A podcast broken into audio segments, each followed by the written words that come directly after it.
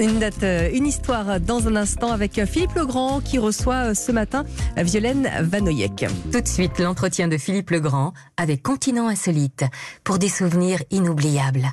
Une date, une histoire. Donc je vous le disais, Philippe Legrand, vous recevez ce matin Violaine Vanoyek, égyptologue et romancière. Ses découvertes sur l'Égypte des pharaons ont fait avancer la recherche historique et les premières civilisations. Bonjour Philippe. Bonjour Lénaïque. Bonjour à tous. Direction l'Égypte en 2007 Bonjour Violaine Vanoyek. Bonjour Philippe. Romancière et historienne de l'Égypte, on dit de vous que vous êtes une égyptologue passionnée par les grandes figures des pharaons, avec près d'une centaine d'ouvrages dédiés et de multiples traductions dans le monde. Ce sont des millions d'exemplaires de succès en librairie. Vous rendez accessibles à tous les énigmes des pyramides, dans cette année placée sous le signe de l'Égypte ancienne, avec l'exposition Pharaon Superstar à Marseille, mais aussi Champollion au Louvre-Lens, sans oublier les 100 ans de la découverte de la tombe de Toutankhamon, Violaine Vanoyek, vos ouvrages sont réédités à l'heure où vous publiez Fou, le roman du suspense. Ce matin, vous avez choisi de revenir sur le 27 juin 2007, le jour de l'identification officielle de la momie d'Obchapsout. L'Égypte passionne, la chanteuse Dalida en faisait même la confidence au micro d'Europe 1. J'ai eu la chance de visiter la Haute-Égypte, c'est Luxor. Et là, c'est vraiment merveilleux parce que toute la vallée euh, de Thèbes, c'est-à-dire la ville morte, la ville des rois, c'est fantastique. Là où ils sont enterrés, toutes les fresques qu'il y a, les couleurs, c'est presque intact, c'est d'une grande beauté. C'est d'une grande beauté, hein. euh, nous, dit euh, Dalida, la chanteuse Dalida au, micro euh, d'Europe 1. là, effectivement, la, beauté, elle est quand on parle avec vous de l'Égypte que vous connaissez par cœur, vous, l'égyptologue, Violaine Vanoyek. ces mots-là résonnent et effectivement, vous, vous rejoignez ce qu'elle dit?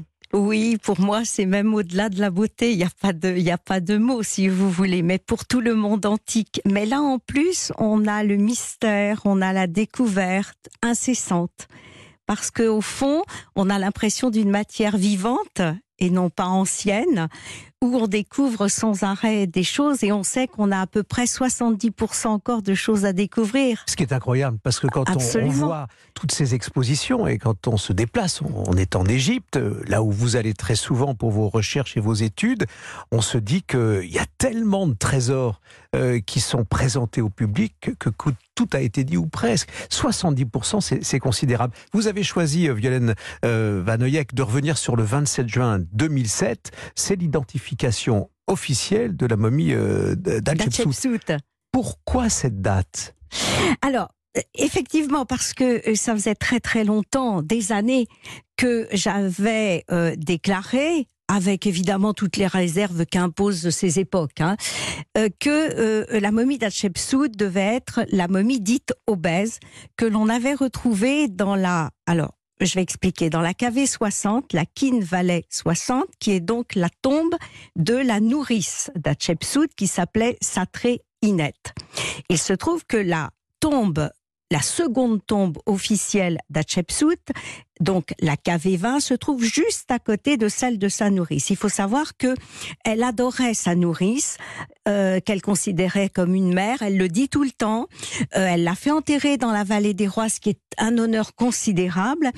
Et euh, il n'est pas du tout incongru qu'elle ait été enterrée avec sa nourrice. Or, on a retrouvé les deux momies, donc au début du XXe siècle, ensemble. Alors, l'une des deux momies était dans un cercueil, c'est la momie de Satré. Elle a été transportée au Caire et la pauvre momie obèse est restée sur le sol, sans cercueil, sans rien. Mais comme elle avait le, bras replié sur la poitrine, nous savions que c'était une grande épouse, au moins de la 18e dynastie. C'est un signe. Ah, un signe important. très très important, oui, oui. Partie qui nous... de ces, ces, grands personnages. Voilà. Et donc, mais après, bon, laquelle était-elle, si vous voulez, voilà. Et euh, pour moi, c'était euh, Hatshepsut. Nous ne l'avons pas retrouvée dans sa première tombe, qui se trouve à 3 km de la vallée des, des rois. Euh, nous ne l'avons pas euh, retrouvée dans la seconde tombe, qui se trouve donc, comme je vous le disais, dans la vallée des rois. Et donc, probablement pour la préserver des pilleurs de tombes, elle a été placée à côté de sa nourrice. C'était en tous les cas mon, analyse qui paraissait assez plausible, on va dire. Hein. Après, je n'en avais pas la preuve. Donc la preuve, ça a été la preuve. Oui, si on peut parler de preuve, mais oui, on approche de la vérité avec la découverte d'une partie de sa molaire dans un petit coffret marqué au nom d'Hatshepsut que l'on a fait coïncider avec le morceau de dent cassé qui restait dans la mâchoire d'Hatshepsut. Alors qui était cette pharaon hein, on, va le dire au, féminin, Hatshepsut avait une influence considérable. Oh, Hatshepsut, c'est tellement Hatshepsut. C'est effectivement la seule pharaon de l'histoire ancienne. elle, a, elle vraiment été acclamée pharaon. Elle devait avoir 12-13 ans à la mort de son père, alors que ses demi-frères étaient déjà morts et qui devaient succéder justement à son père. Donc elle a pris le pouvoir, elle l'a bien pris, elle a repoussé les, les, les envahisseurs de l'Égypte et elle a maintenu un pays en paix et prospère avec des expéditions et des découvertes et, des, constructions, excusez-moi, pendant 22 euh, ans. Violaine Vanoyek, lorsque vous partez justement, euh, on va dire comme ça, en, exploration euh, sur les pas de ces, grands Égyptiens, de cette Égypte ancienne, vous avez toujours, m'a-t-on dit, votre stylo et votre carnet de notes. et, ce carnet de notes et ce stylo, vous l'avez aussi quand vous écrivez vos romans. Alors, ce dernier roman est assez on vous ai dit ça, mais c'est vrai. C'est vrai. Étonnant ce, dernier roman qui est au fond assez loin de, tout ce que vous avez pu écrire jusqu'à présent. Fou, un roman au titre court aux éditions euh, L'Armatan. Euh, fou, c'est son titre. Euh, je disais en vous présentant le roman du suspense, une intrigue et de la violence. Oui, alors on est euh, malheureusement en plein sujet d'actualité, si je puis dire, puisqu'il est question de mettre en scène un, pervers narcissique, comme on dit les médecins, le roi des pervers narcissiques. Vous savez, dans la perversion narcissique, il y a des degrés de folie, parce qu'il s'agit bien de folie. C'est des gens qui sont déséquilibrés mentalement.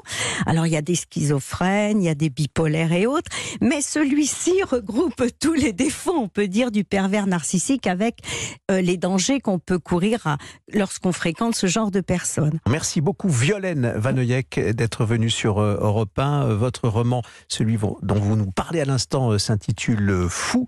Avec vous, on est revenu, c'était votre date, le 27 juin 2007, on est revenu sur les pas de l'Égypte ancienne avec l'histoire d'Hatshepsut et on va se quitter en musique. Je suis sûr que cette chanson-là, qui est un succès de Claude François, est dans votre playlist. On va se quitter danser peut-être aussi Alexandrie Alexandra.